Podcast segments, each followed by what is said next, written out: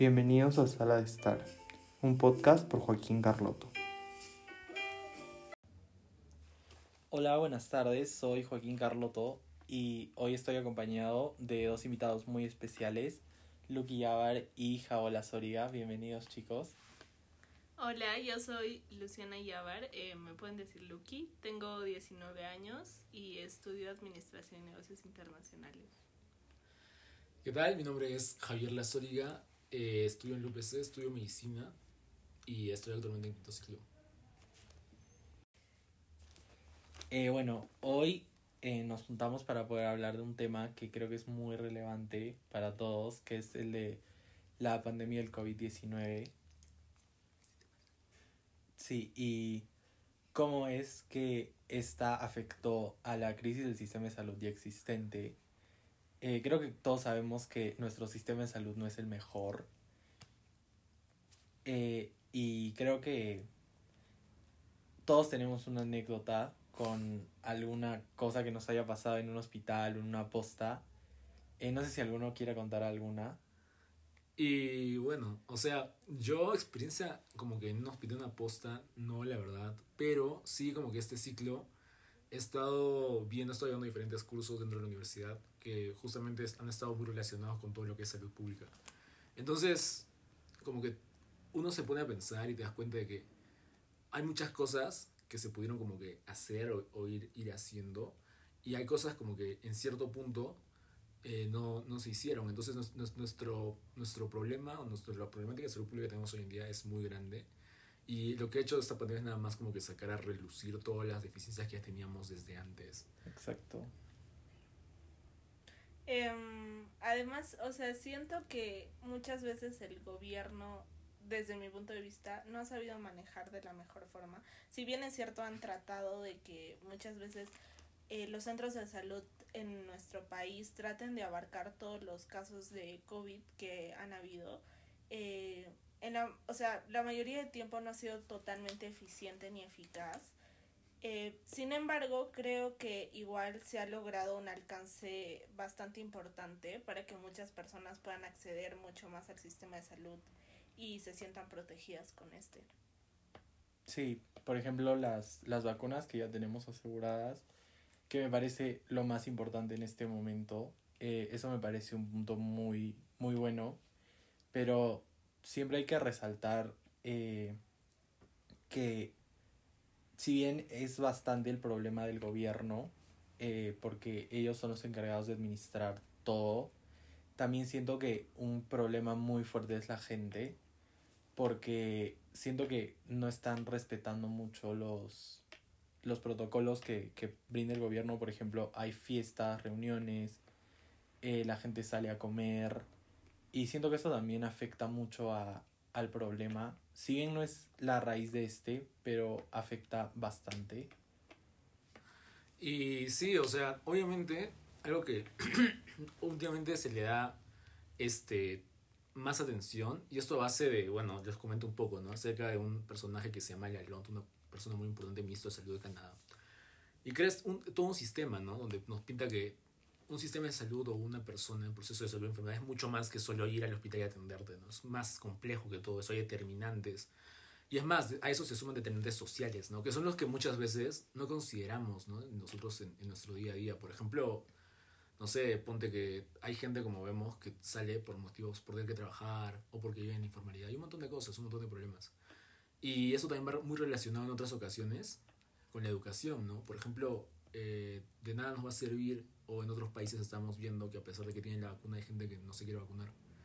Y eso tal vez trabajar en ese punto, ¿no? Y esas intervenciones de, de salud pública, esas campañas, arrancan principalmente en los niños, ¿no? Donde podemos aún como que moldearlos y fomentar esa cultura de, de, de cuidarse y de conocer un poco más acerca de los diferentes beneficios y, y la diferente problemática de salud que tenemos a nivel mundial.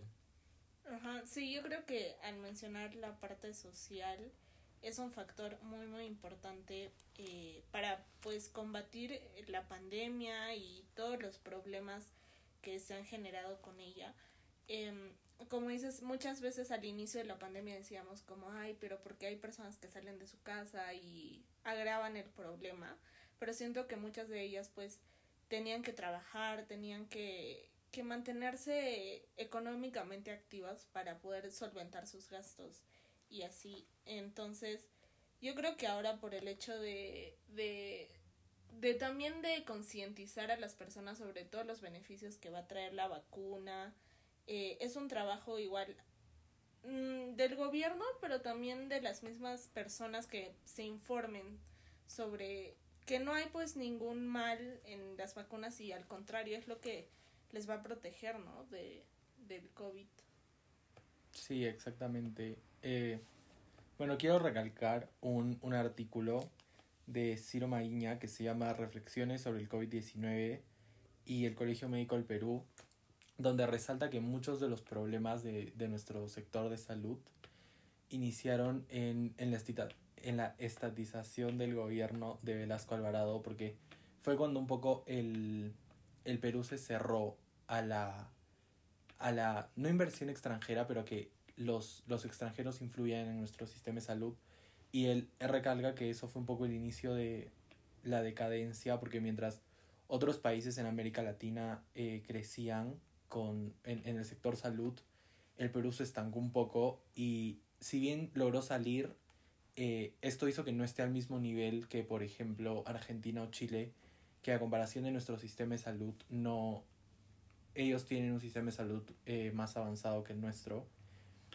Eh, y también siento que eso es un factor bastante importante, ya que no podemos comparar mucho el, el Perú a, por ejemplo, Estados Unidos, que sabemos que el sistema de salud es radicalmente diferente y que en Estados Unidos eh, tienen muchas más opciones, eh, no solo para el COVID, sino para el tratamiento de enfermedades en general.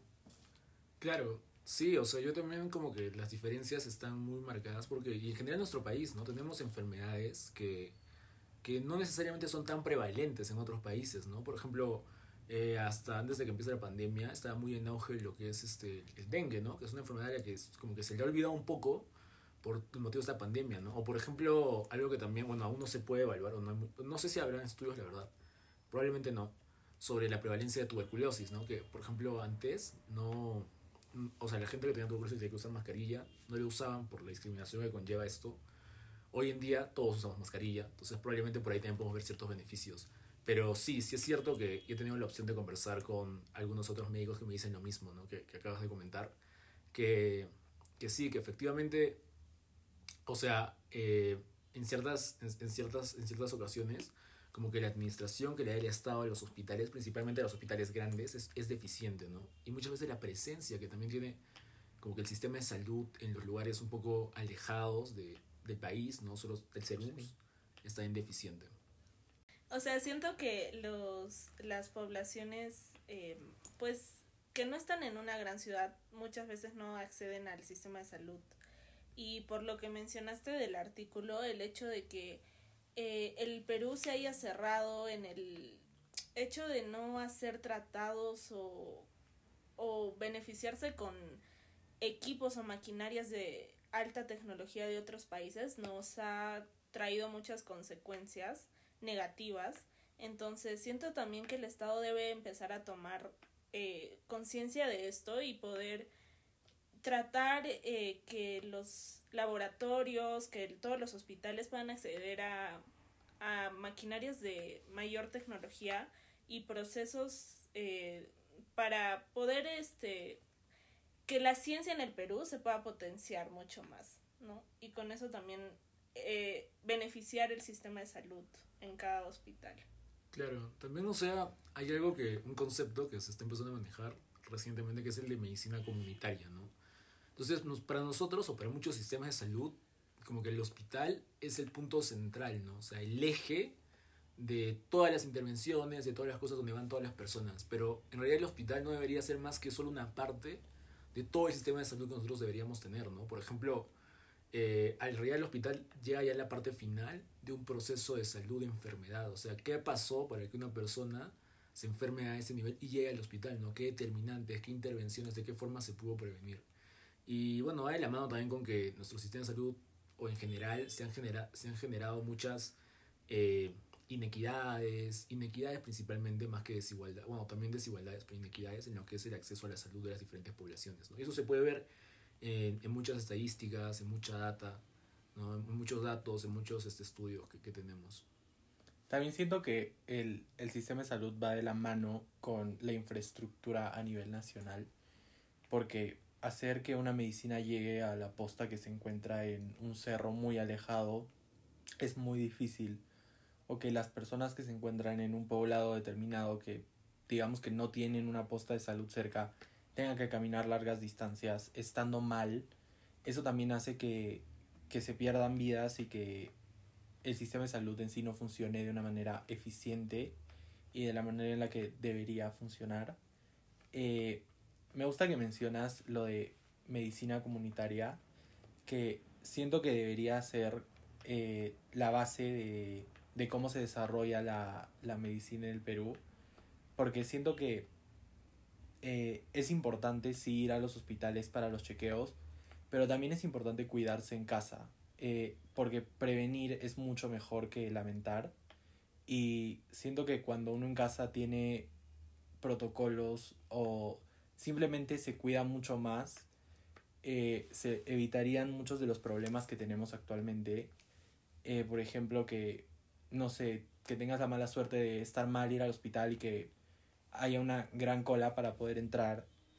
Eh, pero tal vez esa enfermedad o lo que te pasó se pudo prevenir abrigándose un poco, no sé, de diferentes maneras para no estar llegando a la situación de estar en el hospital sin saber qué hacer, sin tener una camilla disponible, eh, no tener medicinas eh, disponibles ni, ni nada de eso. Sí, yo, o sea, yo creo que el tema de la prevención es importante y en este caso, por lo del COVID, yo creo que sí el Estado ha hecho una, una buena campaña de información preventiva para las personas, como el hecho de quédate en tu casa, usa mascarilla, no salgas, eh, ten alcohol a la mano, desinfecta todas tus cosas. O sea, creo que sí ha hecho una buena campaña, pero como ya lo habíamos mencionado antes, muchas personas no le tomaban como no estaban 100% conscientes de las consecuencias tan negativas que podía traer la enfermedad, ¿no? Hasta que quizás pudieron vivirla en carne propia y entonces empezaron a tomar eh, conciencia y muchas veces también las personas siempre eh, culpan, digamos, al sistema de salud que porque estaba mal, que es deficiente, etcétera, pero se les pudo, pudieron haber prevenido esa, o sea, llegar al hospital, ¿no? Con toda la información que el Estado les brindaba también.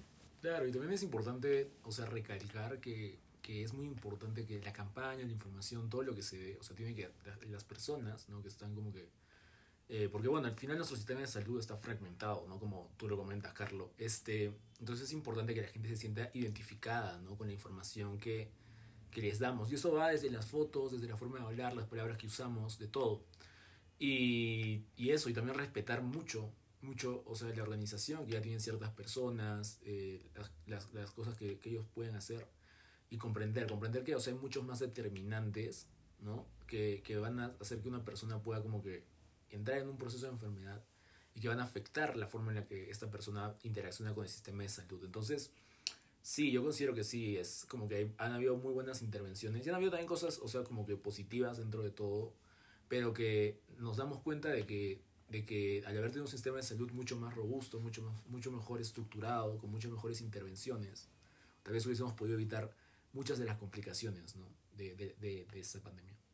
Sí, exacto. Siento que es un trabajo que tienen que mejorar día a día y que todos, absolutamente todos, tenemos que ser partícipes de este, porque puede que el sistema de salud se reestructure, pero si la gente no cambia, eh, va a ser exactamente lo mismo y, y viceversa, ¿no? Si, si la gente cambia, pero el sistema de salud sigue igual, eh, se van a seguir perdiendo vidas y va a seguir teniendo este impacto negativo que ha tenido hasta la actualidad. Eh, bueno, creo que eso es todo. Eh, muchas gracias chicos por venir y nos vemos en una próxima vez. Gracias. Gracias.